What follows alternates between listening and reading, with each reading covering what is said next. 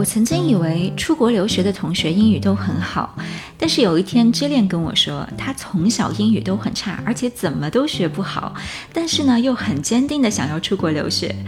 我听了觉得很好奇，因为现在的他从事的是对英语能力要求最高的人文领域，他用英语发表文章、做报告，给美国的学生授课，还在全美顶尖的美术馆做全职工作。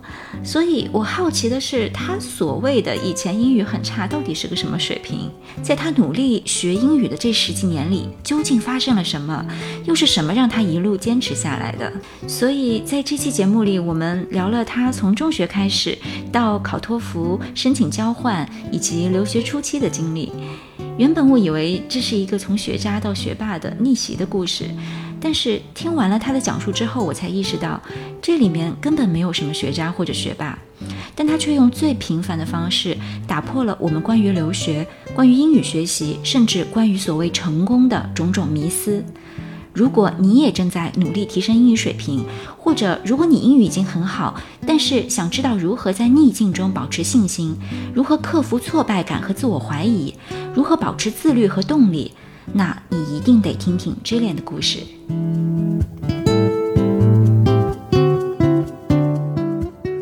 那你是从什么时候开始决定要出国留学的呀？呃，应该是小学的时候就有想出国的这种执念了啊，这么早？嗯，对的，那时候的想法其实就非常不具体嘛，就那也不知道什么是出国留学，只记得那个时候我爸大概给我买了一个就世界地图的一个拼图，就小孩不都爱玩这种玩具之类的嘛，嗯，然后我就来来回回大概可能拼了好多次。可能是那个时候很单纯的，就是对外面的世界开始好奇，然后觉得说，哎，要是到别的国家学习或者生活，就感觉非常的令人向往。然后到我本科毕业的时候，其实我是很严肃的，是想过我要出国读硕士，因为我本科期间其实也一直在准备托福嘛，啊，也看过身边的朋友就也有在准备出国的，但那个时候已经开始就是对学术很感兴趣。就想着说我要出国做研究，就更明确的目标。对对，而且你需要就是很综合的去考虑整件事情了。然后我当时也有咨询我本科的指导老师嘛，他就是比较希望我说可以在国内先读一个硕士，把研究基础打好，就是你已经有了一定的学术训练，然后你也知道自己感兴趣的题目是什么，所以那个时候可能出去读博的效率会更高。这个是他当时给我的建议。然后我就觉得蛮有道理的，而当时我还面临一个很现实的情况，就是我确实托福成绩不理想。嗯，那我想说，哎，如果我先在国内读一个硕士，然后弄好研究和发表，那也有更多的时间给我去准备托福和 GRE。所以这是为什么我后来也就继续在国内读了硕士，然后到博士才出国啊，完全可以理解。那你是什么时候开始你自己觉得自己英语不好呢？嗯，这个因为咱们俩之前不是稍微聊过一下这个问题嘛，嗯，你就比较知道，就是我初一才正式开始学英语，嗯，就起步比较晚，然后再加上我性格也比较内向嘛，就平时我其实不太跟别人说话。就初二的时候，我正好又转学去了一个新的学校，然后英语成绩那个时候就刚过及格线吧，所以整一个初中我就非常清晰的知道我的英语就不好。因为我那个时候就其他的科目我全都是全班第一，就只有这个英语我是等于刚过及格线。那我大概高中的英语成绩就一直在慢慢进步吧，从初中到高中，然后到高中大概我能稳定在一百二十分左右，就一百五十分满分的话，但成绩最好的时候其实也挺难上一百三的，嗯，就可想而知，不是我在班里就是英语只能算是个中等，稍微偏上一点点吧，就肯定不是好的，然后。本科期间就大家都上那个大学综合英语，我成绩也就是 B 加这个样子，而且这还是在我已经投入了大量的时间和精力去学习和复习的情况下。嗯，明白明白。虽然我不是很了解你们那个省的高考情况啊，但是我觉得你既然能考上你本科的这个学校，同时英语还是在一百一十几、一百二十几的这个。位置的话，你其他几科得有多好啊？对，其他确实都比英语好，就绝对的短板。我那我大概能理解了。我觉得，对对对，那确实会是一个很大的阻碍。那但是你想英语不好嘛，对吧？然后又觉得这个事儿怎么老是搞不定它，但是同时你又想出国哦，对，那你是有是就是是什么给了你这样子的勇气和信心，觉得你能够搞定这件事情？嗯，我其实说实话，就是对于能不能学好英语这件事情，我其实一直都不太有信心。因为我毕竟从初中到高中到大学，我觉得真的就是这么多年都没有学好过。对呀，而且又不是说我没投入，我自己不认真，就我一直都投入这么多的时间，就都没有怎么学好。就当然肯定比我最开始要进步了，嗯，对吧？但是，但我所以我就一直都没有特别大的信心，可以说我是勇气远远大于我的信心。而且我当时就是想出国这件事情吧，我觉得。我的这个思路是反过来的，就是说，不是说我想出国，然后我觉得我有信心可以学好英语，而是我想会不会我英语不好，可能就是因为我没有在英语言的国家学习过，嗯，然后我缺乏这个语言环境，所以我就一直学不好。也许我出国了之后有了这个环境，那他就会逼迫我必须要使用这个语言，那我英语可能就会有一个显著的进步。嗯，所以我在这个。申请博士之前，就当时有一个呃可以到加州大学一个交换的学习机会嘛，我就果断报名了。我当时就特别天真的以为说，哎哎，我现在有这个机会了，哎呀，我的那个英语就终于有救了，我就可以变好了。对对，当时感觉是抓住了救命稻草一样。嗯，我相信其实很多人都有这样子的想法，就觉得只要我能去一个英语环境里面，让我待上。哪怕几个月，我的英语一定会突飞猛进的。对，只要给我这样一个机会，对我相信很多人都会。我自己小的时候也有过这样的想法。哦，但是后来我意识到，就是这是一个误解，关于语言环境这件事情。没错，但其实完全不是这样，对吧？对的，对的。就算在那个语言环境里，你只靠最基本的生活的那个场景，你是远远不足以去迅速的提高你的语言成绩的。你可能。待了很长时间之后，会慢慢有一些提高。但是如果你自己的主动努力很少的话，那还是其实还是很难。没错，其实其实就是我刚到加州那段时间的一个感受。嗯，就因为我其实当时完全没有转换我的一个学习模式，就因为作为研究生嘛，嗯，平时的话呢，我因为是社交活动非常少。不是在图书馆查资料写论文，就是在教室上课，有两点一线那种。对，非常两点一线。然后我当时还跟我的朋，就国内的朋友自嘲，就是说啊，我感觉自己完全就是换了个地方上自习，然后换了个城市做研究。那这个显然跟你一开始的期待是落差挺大的，你有觉得沮丧吗？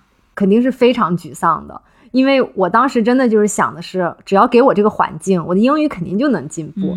但是呢，事实就是打脸，嗯，就跟我想的就完全不一样。他不会因为你到了美国，你的英语就自然而然的变好。嗯，然后我大概可能是上了一个月时间的一个课吧，就意识到了这个问题。就是再这样下去的话，我的英语就会跟我还没有出国的时候是一模一样的。嗯，然后那个时候我甚至就是想到这个事情，我一度就是沮丧到。就哭了一个晚上，就感觉，对我就觉得这个也就很崩溃吧，感觉唯一的希望又落空了。对，没错，就觉得我到底英语还有没有救了？就怎么会这样子？嗯，然后当然我就是哭过之后，我就开始思考，就是我要怎么扭转这个局势。我就想着说，我必须得克服我自己这个心理障碍。尽量多跟同学聊天，嗯，我当时甚至就还研究了一下，说怎么可以有一些更多的跟人交流的一些机会。我就查到了有这个 YMCA 这个机构，他们呢会有一个口语 partner 的一个项目，语伴。对对，然后你可以报名，然后他们就会给你分配一个。本地人啊，或者说一个英语很好的国际生，嗯，所以我当时是有一个语伴的，然后我们是每一个星期啊见一次面，然后聊一个小时，就更新一下自己最近在做什么呀，就通过这种方式去练口语。我还为了增进我的口语练习，然后每周都去老师的 office hour，就找老师聊天。那是老师说的多还是你说的多？嗯。感觉可能还是老师说的多一点，因为我当时的能力也不足以就是持续在输出这样子。然后我后来啊，我发现学校有一个 writing center 这样子的一个地方，就是可以给你去呃聊你自己的写作的。嗯，当时因为确实每周也需要有那个写作的作业，然后我当时最开始去的时候呢，实际上是想修改我的这个写作的作业，然后但是我后来很快就发现，哎，我那我沟通的过程之中，那就也是一个练习口语的一个机会。然后它还是免费的，对。然后我我就想，哎，那这样子就是一箭双雕，我我写作也可以修改，呃呃，然后呢，我口语也可以练习嘛。但事实证明，就是这样子做了一个学期之后，我口语其实进步的就很一般，就。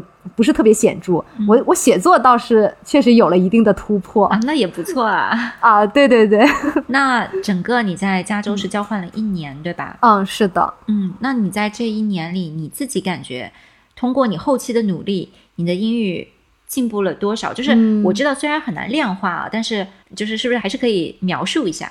嗯，是，我觉得这个确实挺难量化的。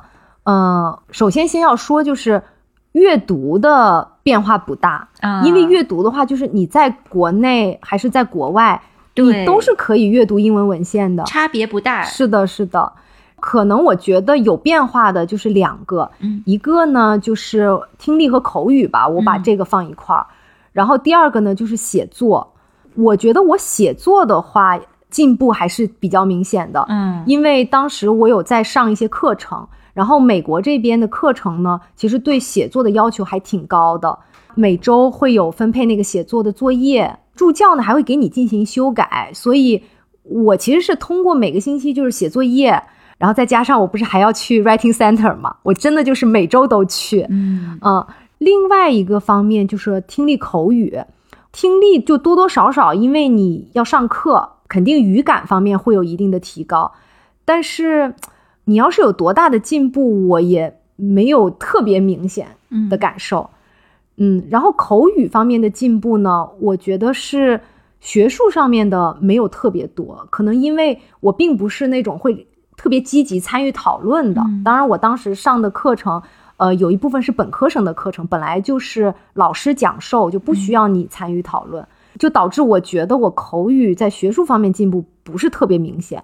进步明显的主要是一些日常的对话，比方说像我当时我住的地方没有厨房，就导致我每天都要在外面买饭啊，要点餐。对，就是这个点餐，那肯定就是进步很大了，就知道了很多食物的名字以及怎么点外卖啊，然后。怎么在怎么堂食啊？怎么付费啊？就是因为这个你每天都要练。对对，就是一个是日常的一个场景，然后你每天都要重复这个东西。嗯，然后呢，我觉得比较重要的一点就是那一年，可能是我讲英语的这个胆子比以前大了啊。对，因为以前我在国内，我真的就是张不开嘴，嗯，然后甚至是我刚到美国的时候，哪怕就点餐，我都有点就是。完全不知道该怎么说，紧张，对，特别紧张，就一想到要说英语，我就开始紧张。嗯，然后可能经过这一年，你毕竟在这个环境里面，就你总归都是要要说的，你包括你租房子这些，对吧？就最起码这一年快结束的时候，我不会因为要讲英语而过度紧张，就会比较自然。啊，嗯，哎，我听了你的这个经历啊，我现在有点能理解你为什么觉得学英语很吃力了。嗯，因为实话说，我们这期这个节目。我觉得做的很有意义，是因为，嗯，我们两个人的经历可能很不一样哦。因为像我的话呢，就是可能这个话，我经常我我觉得这期节目有点难做，为什么呢？因为我经常要想说，我怎么样去把这个话说的不那么显得好像冒犯到你，或者 没事儿可以随便说，或者显得自己很欠 抽。呃，后面可能还会有好多这种类似的问题，或者类似的这个我的想法，就是。我听了你的这个在美国交换这一年的这个经历之后，嗯，我刚刚说我好像有一点能理解你为什么学英语很吃力了，啊，和你之前说你基础差什么的，对，因为你要是光这么说，你你只说啊我考的不好，我英语很差，我基础很差什么，你光这么说，其实我是理解不到的，因为你学霸也这么说，对吧？对对对，那些考了九十九分的人，他也说我这次考 的，对对对，是的。所以我是完全理解不到的。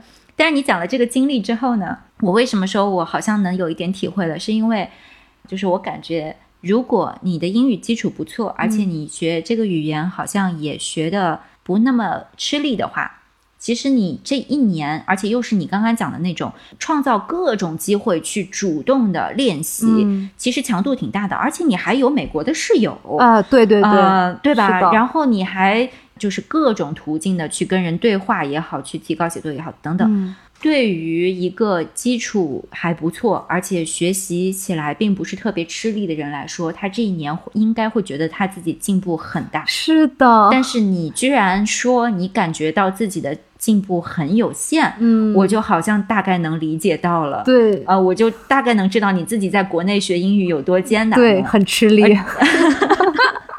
那我们还是回到之前讲的那个考试，因为我记得你。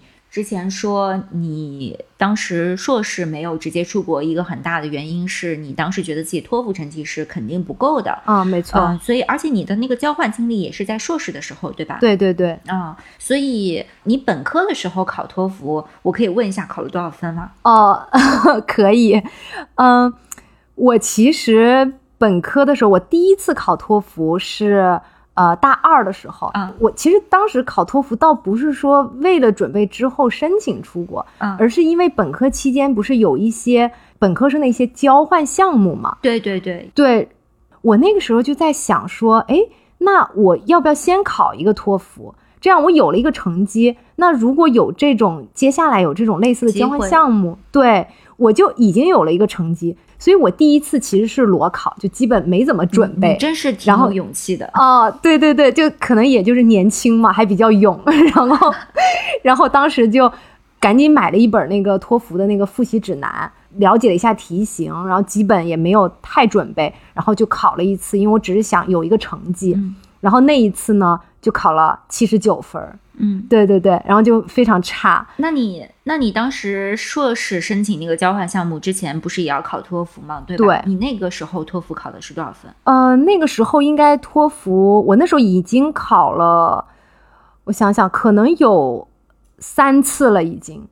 第一次是七十九嘛，然后我第二次其实是认真准备的托福，然后反而才考了个七十八。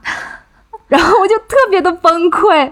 嗯第三次我是考了一个。九十，所以我在呃硕士出去交换的那个时候，可能我的那个托福应该是九十分，就是我当时最高的一个成绩。对对，明白了。所以你总共考了几次托福呀？我总共考了五次。我的天呐！对，然后最后一次就是成绩最好的，就那次也是。呃，我出国交换之后第一个学期，那你确实有了进步啊！对对，一然后那一次是考了一百分儿，也就是我托福的最佳成绩了，也就如此啊。所以。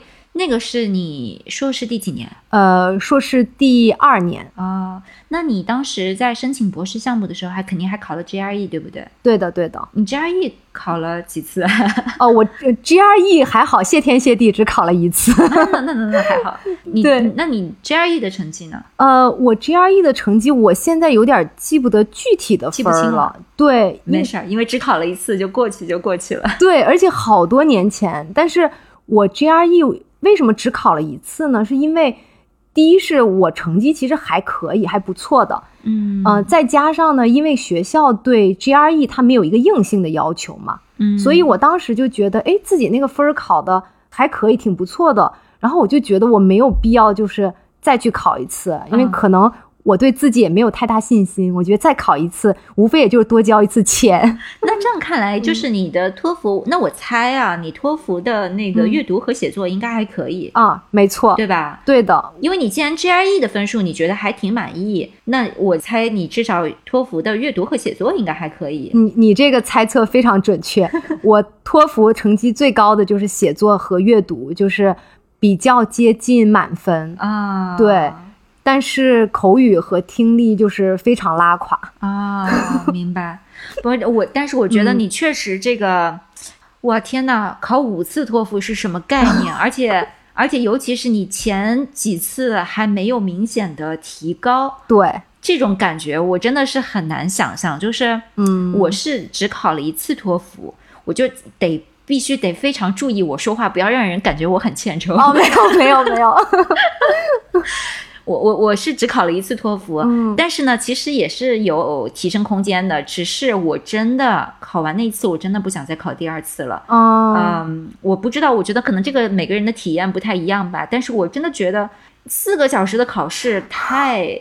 太折磨了，我的天呐！是的啊，然后又很贵嘛，对吧？对对对，嗯，关键是你再考一次也不见得就能提高，对吧？你虽然知道你自己的水平是有提升空间，但是你难道你再考一次，这个里面有很多运气成分的，也是。没错。那你在整个这个过程中，我都能想象他真的很挫败啊！就是你有没有想过放弃啊？或者，哎，这个，所以我就说呀，这个托福虐我千百遍，我待托福如初恋，就是。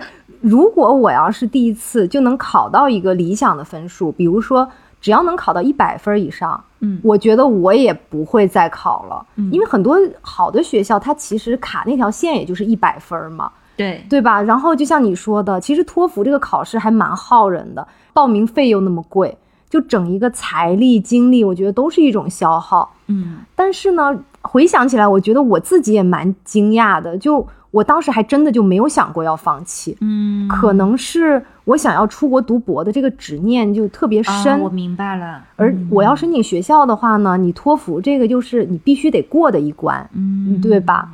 就是，所以就每次都特别挫败，但是呢也没有办法，就我只能是收拾一下心情，或者比方大哭一场，然后接下来就只能让自己冷静下来，然后就再重新拿起书准备备考。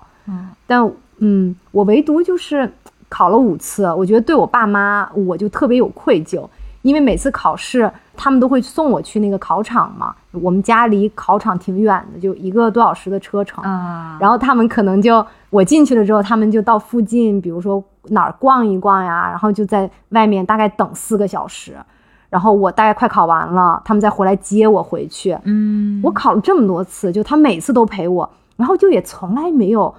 质疑过我的能力，或者就是说你怎么考这么多次，你到底行不行？就没有质疑过我任何东西，只是说哎呀，没不要太辛苦呀，就多休息，一定要休息够。所以就导致我每次看到自己那个成绩，就是除了那种挫败吧，我觉得还有很大的就是一种愧疚感，就觉得我爸妈也为我付出这么多，就我觉得有这方面的打击。真的是非常支持你，但我也觉得就是可能来自父母的这种支持和鼓励和信心，也是你能够坚持下来的一个原因。对对，当然的。那你之前也讲说你有非常认真的去准备，除了第一次裸考之外，啊对。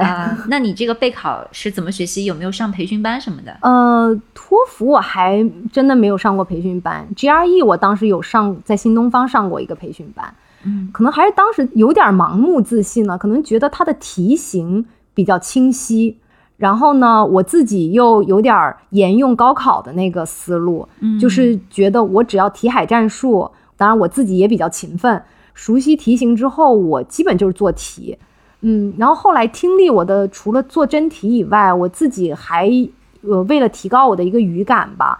呃，我那时候还就是每天早上会七点到学校的天台上，用收音机就收听那种什么 BBC、ABC 那种电台的新闻广播，然后就就大概听个半个小时，然后正好就七点四十，我们那时候是上第一节课嘛，然后我就对很早，就我们那那时候课特别满排的，反正七点四十就下去上专业课，就我觉得那时候其实对我听力真正帮助也说不上多大，因为有的时候我因为。就很多东西听不懂，我我反而会听到就睡着的情况也是有的，毕竟起太早嘛。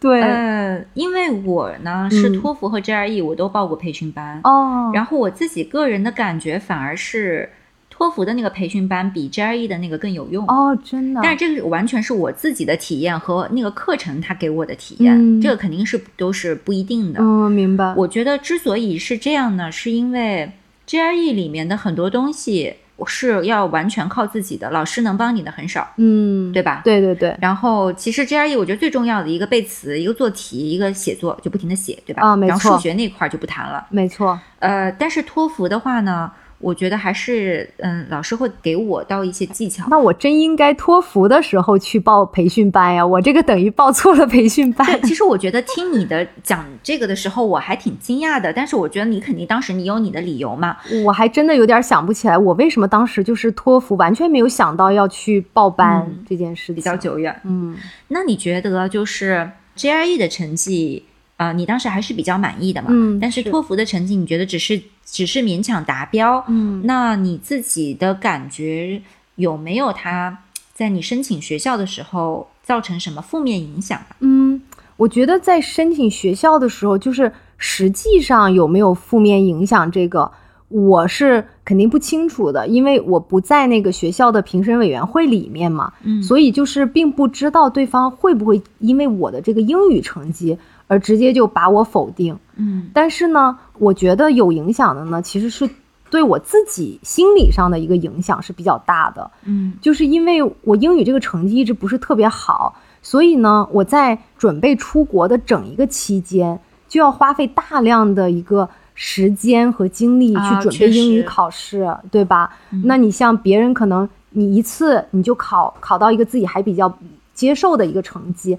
那你就可以去准备其他的申请材料了，对吧？而我在每次考完之后，然后才发现啊，自己成绩这么差，那我接下来又得花大量时间，又去重复这一个备考的这样一个过程，对于你写申请材料是有影响的。对对，是的，就你毕竟他考英语就占了你很多时间，那你就比较少的时间去写你的这个申请材料。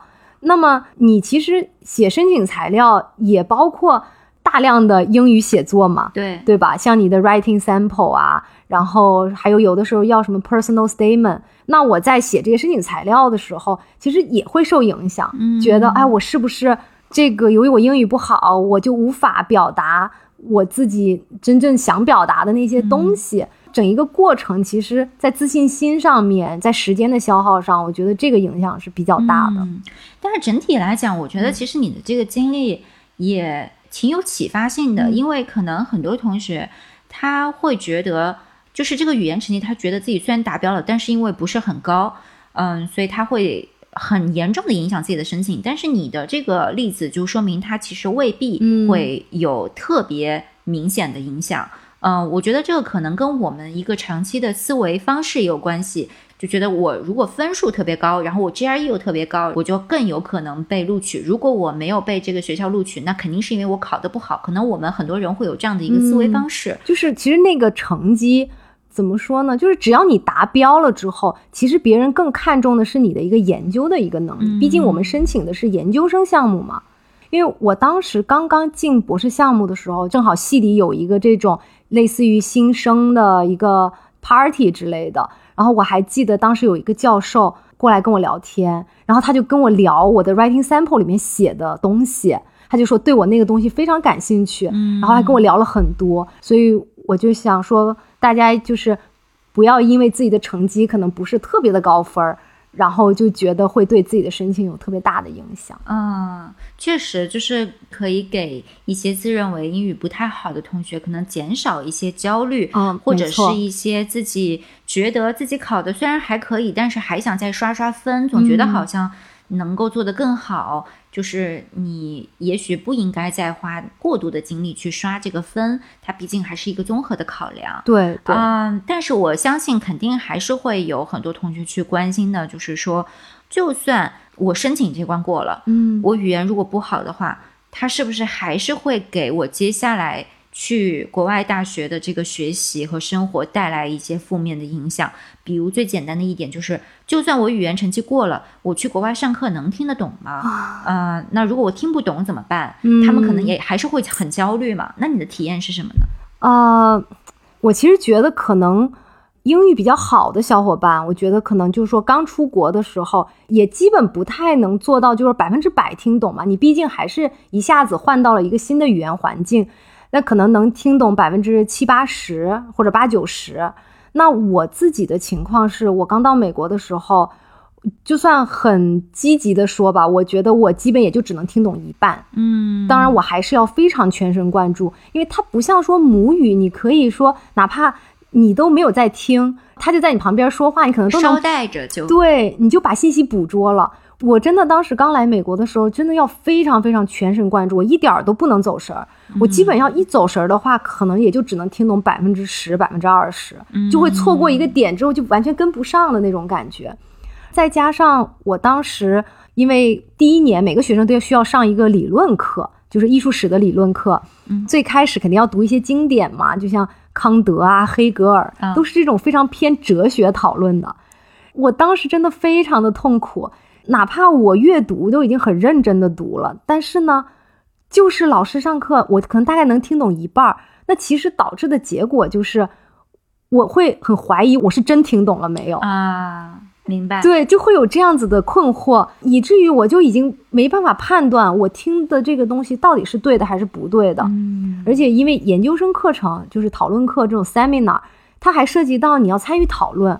嗯，那你如果听力你可能听懂个百分之五十，那你要怎么参与讨论呢？嗯，是吧？就有的时候老师说这一句抛了这个问题，我可能听懂了，然后我呢还需要组织语言去思考我怎么回答这个问题。到我差不多组织好语言要回答了，老师已经开始讨论下一个问题了。就是每天都在疲于听懂、疲于思考，就是我到底要说啥，然后还一直跟不上的那种感觉。但是我相信，大部分同学可能第一年、第二年可能会稍微有一点吃力，但是到第三年，就是我觉得肯定是会越来越好的。因为听力这个东西，你一定是就越训练，你听得越多，你语感越好。哪怕像我听力这么糟糕的，我觉得到第三年，其实就也能听懂百分之。嗯，八十就能够吸收到知识，然后同时还能有时间去反应，然后去输出这样子。嗯，那我再问一个问题啊，就是你头两年觉得上课的时候特别吃力的这个阶段，你这些课它对你最后的总评成绩有影响吗？呃，总评成绩倒是影响没有特别大，就没有想象的那么大。嗯，因为这些课程其实最后主要还是看你一个。呃，第一是你课上的一个参与讨论度，我觉得虽然我语言能力有限，但是我还是就是尽量的，就是说我能参与讨论的，我也参与。参与。然后另外很大一块呢，就是写课程论文。对我其实课程论文的成绩都还比较高分，因为课程论文的话，你是有大量的时间可以去重新阅读那个经典文献，然后慢慢消化，然后再写你自己的论文、你的研究。因为老师其实还。我觉得博士阶段每个人研究方向都不一样，就老师还是会尽量给的题目是让每个人都能写到自己感兴趣的东西的。所以我觉得这样子下来，其实对我整体课程的成绩没有太大的影响。嗯嗯，这个我觉得也是人文领域，我自己感觉是人文领域的一个特点。嗯，我的体会是，人文领域的课程，他上课听懂多少。这个不是特别特别的重要，它就不要命，它不是一个要命的事儿，不像有一些可能有一些学科，它是那种你听不懂你就完了，就是你你完全不理解，对吧？你然后你考试肯定不会，就不是它不是这种，没错没错，对吧？就是我退一万步讲，你哪怕不去上课，但是呢，你阅读做了，然后你最后课程论文写了，你除了平时分 会很糟糕之外，其他的就是都不影响。嗯，没错。那你只要人到场了，你你听不听得懂，其实。就是他肯定肯定你是希望能够听得懂越多越好，参与的越多越好。但是它本质上不是特别的要命，嗯啊，这个我觉得是人文的课程的一个特点。但是它同时有另一个负面特点，就是也不能说负面，它同时有一个在英语上又给你提出一个很高的要求的一个特点。我觉得就是阅读和写作。那写作我们先可以放一边，因为你刚才也讲了一些写作的东西，它。可能更多也是跟你自己的研究有关系，对对。但阅读这一块儿，我觉得作为人文学科来讲，它是一个相当大的挑战，因为通常来讲，你人文学科上一个课，尤其是研究生的课程，尤其是像那种研讨会性质的课程，它的阅读量非常大。对。那你在读博前几年上课的时候，你的这个课程阅读量总体就是，比如说你一个学期学几门课，然后总体的这个每周大概是个什么情况？嗯。像我们专业的话，其实呃正常的一个课就是每个学期的一个课业量就是呃两个研讨课，嗯，然后可能你再加一个语言课，对，然后要说那个阅读的话，主要其实就是研讨课的阅读量比较大。像两个研讨课的话，我一般一个星期的阅读量可能得在呃三百页，嗯，三百多页的这样子一个阅读量。因为像尤其是我们第一年的那个理论课，就每周你最起码就是一本书，然后甚至可能老师还附加几篇论文，嗯，对，所以那个阅读量是。可以说是相当大的，对，有基本当时周末还有晚上我都没有任何的娱乐活动，就是因为完不成阅读，每天那个感觉，对，感觉压力很大，然后就这样子还感觉就是勉强能够跟得上，就是能够完成那个阅读量的那个。任务这样子，其实就算是你英语基础还不错的话，你肯定也是吃力的。那更不要说呃英语基础还不是很好的，一个是你要花更多的时间，对；第二个是你读不读得懂，对吧？这个质量还不能保证。没错，没错，确实是。嗯呃，那除了这个学习之外，你在当助教的时候会觉得英语给你一些负面的影响吗？呃，当助教还好。因为我们系的话，第一年我们就是做 grader，你只是需要给学生的试卷打分儿。当然，就是你改学生的一些简答题，你肯定是阅读会比母语的一些学生肯定要慢嘛，所以你会花更多的时间在这个助教的这个工作当中。那后面就是你们也有教课的那种啊？对，大概是第二年开始，然后我就有这个，就是组织学生这个讨论课。当时其实我的压力是非常大的，面对学生，对，面对学生，然后呢，要给他们讲课，组织讨论。那我怎么做呢？我就是把我要讲的内容就全部的写出来，嗯，然后背下来，嗯，等于是我平时给学生讲课的时候，我那些关键词，甚至一些句子，我可能自己都已经提前就在脑子里把它记住了。这样子上课的话，最起码我会比较流畅。然后，因为那些内容是我提前准备过的，所以在讲课的时候，哪怕学生比如说会提出一些问题，嗯，我还其实蛮少遇到，就是我听不懂的啊。因为毕竟是我们在讨论的这些内容都是我们已经上过课的，都是你熟悉的内容。对，因为内容非常熟悉，然后关键词你都知道，所以我是觉得大概我做了一个学期的助教之后，我就形成了自己这一套就是备课的一些方式吧。但确实是备课太花时间，就是因为我要背很多很多的东西，才能保证我在教课的过程之中不会坑吧。嗯，就是语言是比较流畅的，就需要前期准备很多东西，然后背很多东西这样子。所以我这样听下来，就是如果你的英语基础不是很好，你出国的话，就是像我们讲的这个语境啊，读这个人文学科的博士，呃。首先是不会造成致命的影响，对。但是第二个呢，是它的负面影响在于你确实需要花很多很多的时间和精力付出在这个上面。没错。但是呢，它同时也是值得的，因为你正是通过这么多的努力花在上面，你的英语才能够提高嘛。嗯，没错没错。那到现在你应该在美国生活学习了有快十年了吧？嗯，差呃。快十年了，差不多。哇，真的是，其实挺久的了。是的，是吧？我们如果说是你想想看，我们在中学或者本科的时候，想象你有一天在美国待了十年，你那个时候想象你的英语应该会是一个什么水平？对，我觉得我应该跟那个母语应该没有什么区别，是吧？大家可能都会 想象中的。是的。啊，那你自己觉得你现在对自己的英语水平是一个什么样的评价？呃，我觉得肯定是比刚来的时候已经进步了很多很多了。口语肯定还没有达到我自己的一个理想的水平，当然日常交流基本没有太大的问题。然后听力的话，我觉得已经基本也没有什么问题。听力的难点其实还在于一些文化方面的东西。对对对，对吧？就比如说别人有的时候讲一个笑话。然后你是在这个文化长大的，那那些梗你一下子就接到了，这个就不是听力问题，这个就是文化问题。对对对，它是文化带来的，就是听不懂的一些地方。哎，对你别说跨国了，你就说是中国本身跨地域，哎，是对吧？或者跨年代，它有一些东西你还是听不懂。对对对，没错，它不是听力问题了，就是，这个肯定你永远都是会有差异的。对。呃，所以其实我这样子感觉啊，其实整个你的这个经历，我想象起来是挺神奇的。嗯，你想你现在的这样一个状态，虽然你自己也认为还是有很大的提升空间，但是整体上已经是一个英语非常不错的一个状态了，对吧？你看你现在基本上你用英语去生活、去工作，你现在一个纯英语的环境里去工作，你要去用英语去应对所有的事情，嗯，然后你也都能应付得来，然后你也已经。嗯，顺利的完成了你的博士论文，然后毕业。你想想看，博士论文都是一本书的那个长度，嗯，呃，而且它的对你的写作的要求非常的高，对吧？你整个的这个英语已经已经非常好了，对吧？尤其是想想你是从曾经觉得自己永远也学不好英语的那个挫败感中这样走过来，我我觉得真的是挺神奇的一个经历。那这个经历其实我听下来给我蛮大的触动的。我在听的这个过程中，我自己在做反思。我觉得，如果是我的话，我肯定早就放弃了。嗯，因为首先，我从你的这个经历里面听到的是一个我们两个人的一个很大的不同。嗯，我自己的一个情况就是，我从小都是那种，我永远只做我擅长的事情。我一旦发现一件事情我不擅长，我做的没有别人好，而且我付出了努力还是做不好的话。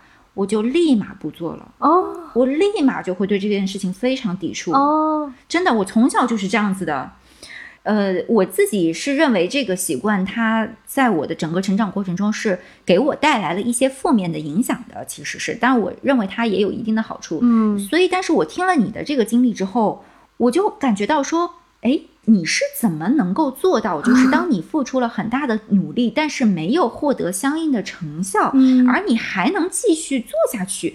因为我觉得啊，就是你看，像你这个经历，就是你确实坚持了，而正因为你坚持，你现在真的就收获了，嗯，你就做到了呀，对吧？如果换成是我的话，我可能就放弃了，那可能我就损失了很多。呃，我就很好奇，是你的心态是什么样的？你在面对这样巨大的挫败感的时候，是什么支持你继续做下去的？嗯，就是你持续的这种这种挫败，我觉得在心态上肯定是很崩溃的。嗯，但是可能也是我骨子里面就天生有点那种打不死的小强的那种 那种感觉，所以我本来就不是那种会轻易放弃一件事情的那种人。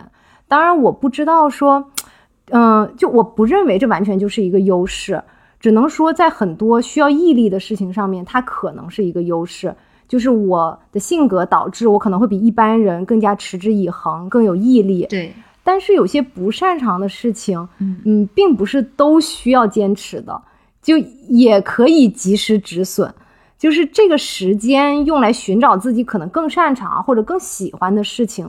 也许是更好的，嗯，因为你毕竟就是持续做一件事情，而他给你的挫败感如果总是大于那个成就感，你其实人就很容易陷入一种消极的情绪，嗯，所以这个是我，是我一直以来由于我这个性格导致我，比如说看上去是很不容易放弃一件事情。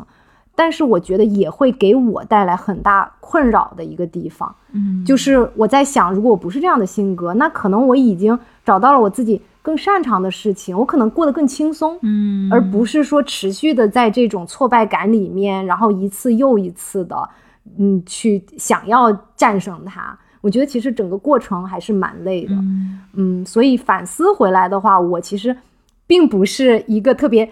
支持别人，就是说，如果我发现这个人可能并不很擅长一件事情，我绝对不会去支持他。说你坚持，你再坚持，坚持。嗯，因为我自己知道这个过程其实非常非常痛苦，所以我可能就觉得，如果你真的觉得太累了，放弃也未尝不可。放弃也不代表就是失败嘛，你只是可能去寻找一个更适合你的路。你提到一个其实很有意思的点，嗯，就是。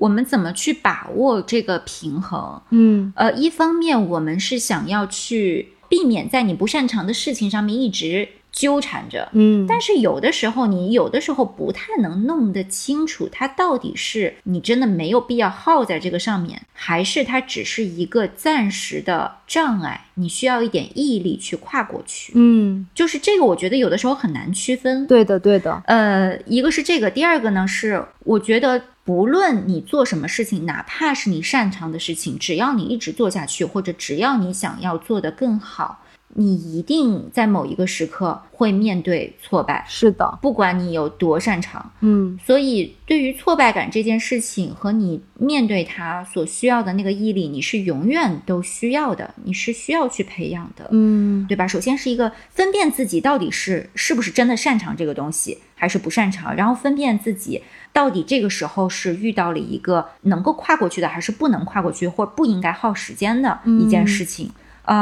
我觉得从你的这个经历里面，我认为特别给我启发的就是你面对挫败感的这个应对方式，也是我自己认为我特别需要学习的地方。就像因为我之前跟你说，我从小可能就没有太练习过这方面的能力哦，因为我通常都是一看到挫败我就回避，我就不在上面耗时间，呃，所以我在这方面的能力没有得到足够的锻炼。那我认为。它给我造成的最大的一个问题，哪怕在我擅长的事情上，就是如何继续保持你继续做这件事情的动力，也就是一个 motivation 的问题。哦，在我这里，动力主要来自于几个方面，一个是你对这个目标的一个强烈的渴望，嗯，一个是你对这个事情本身有强烈的兴趣，还有一个就是做这件事情能带给你满意的回报。当然，如果这几方面都有，那就是最理想了，对吧？嗯，对，你觉得呢？嗯。完全同意。嗯，那但是在我这里呢，以上的这几个方面，它有一个前提，就是我必须得擅长这件事情。如果我不擅长这件事情，我就不会渴望那个目标。如果我不擅长这件事情，我就不会对这件事情有强烈的兴趣。如果我不擅长这件事情，我做它就不能给我带来满意的回报。所以它的前提都是一个擅长。然后，当然其中我知道，就是可能有些人会有一个疑问，就是。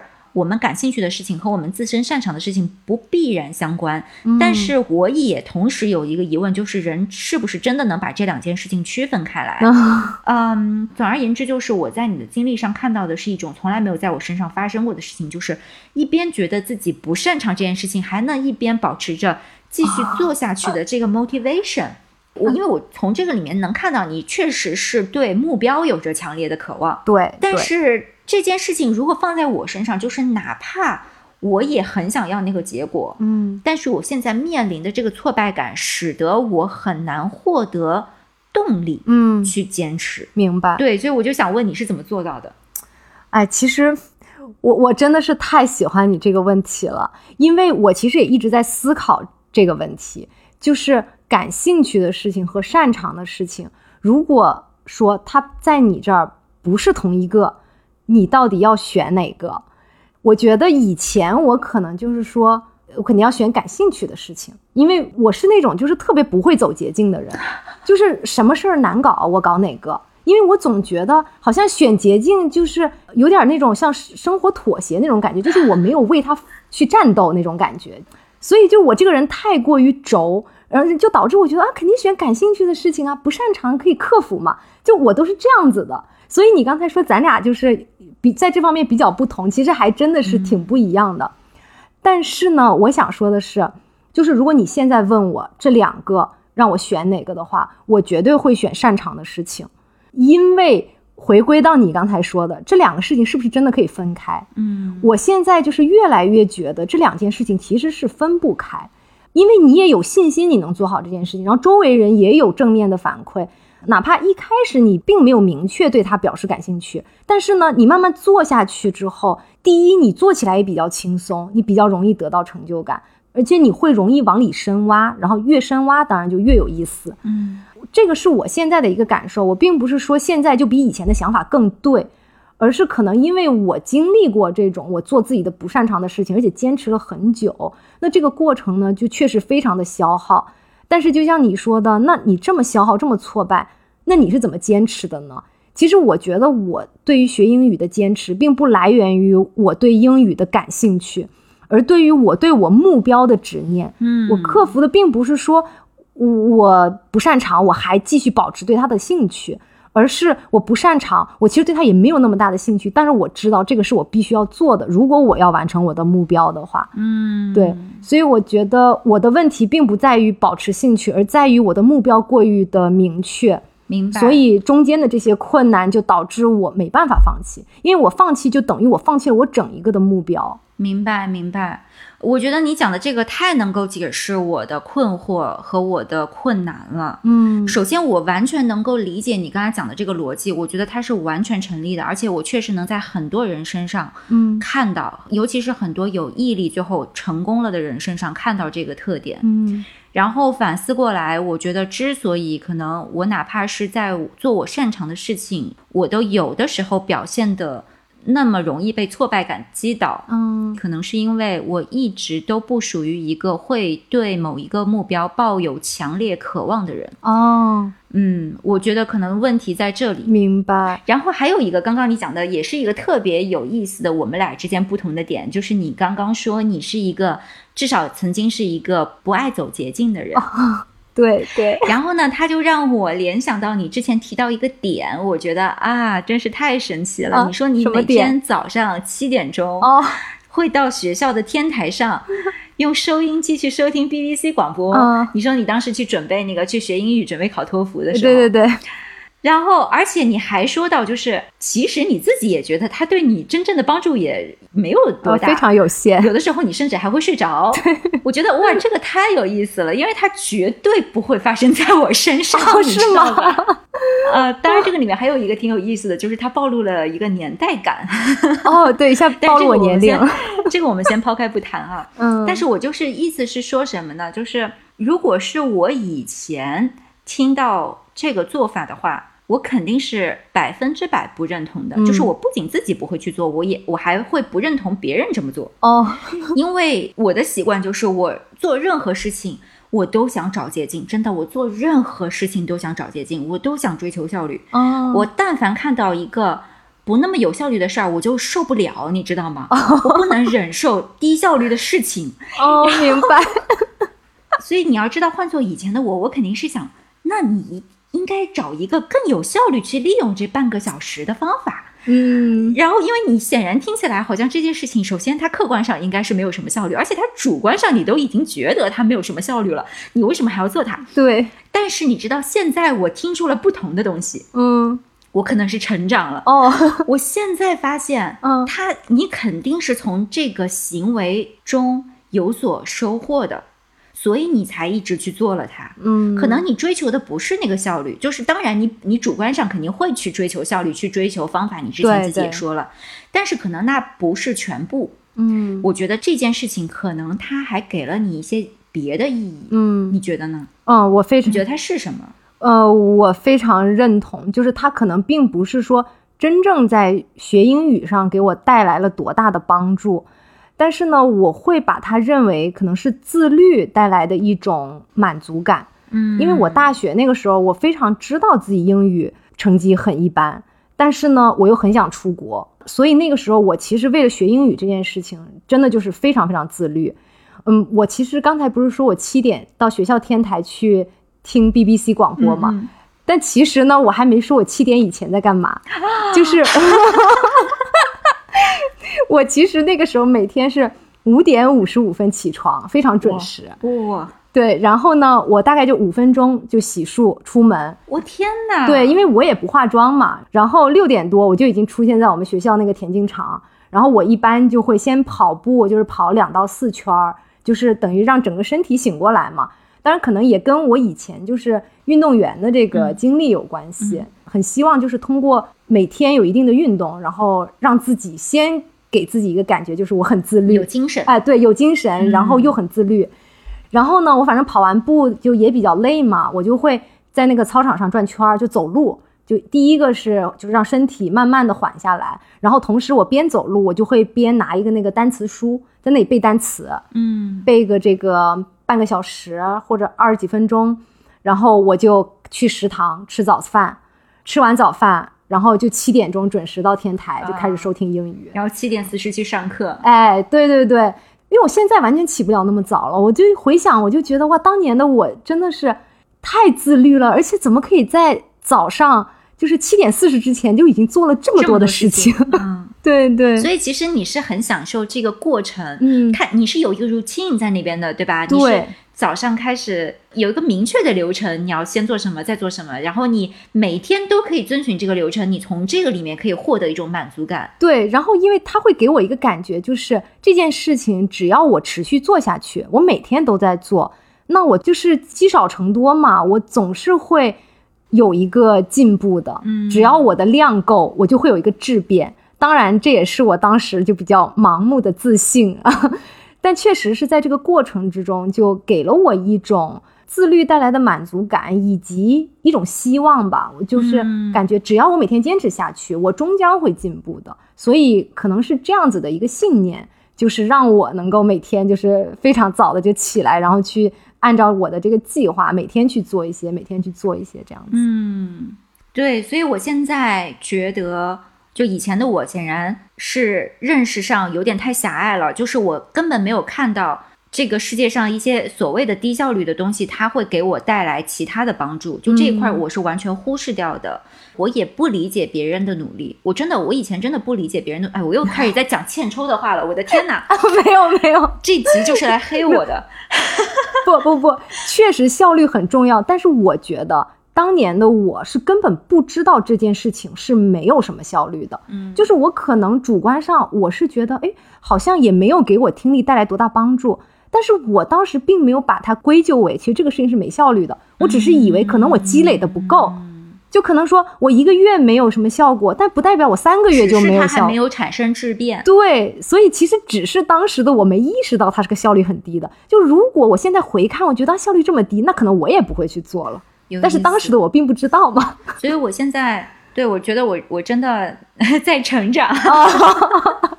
听了我这个英语并不好的人的一个讲述，不是主要是因为 你看这一点，就是从这个英语的这个例子说出来，它反映出了我们两个人之间有一个很相反的一些地方。然后这个里面我们也都在自己的特性上有获益，然后也有一些。给我们带来负面影响的地方，没错。然后我们也从对方的这个例子上面看到一些自己可以借鉴的东西。是的，就我就觉得这个讨论就特别有启发性。哦，我们以后应该多做一点这种，多发掘一下我们之间互补的地方，多做一点这种内容。对对对。那这样最后，对于那些还在跟英语做着艰苦斗争的同学啊，有什么建议吗？嗯。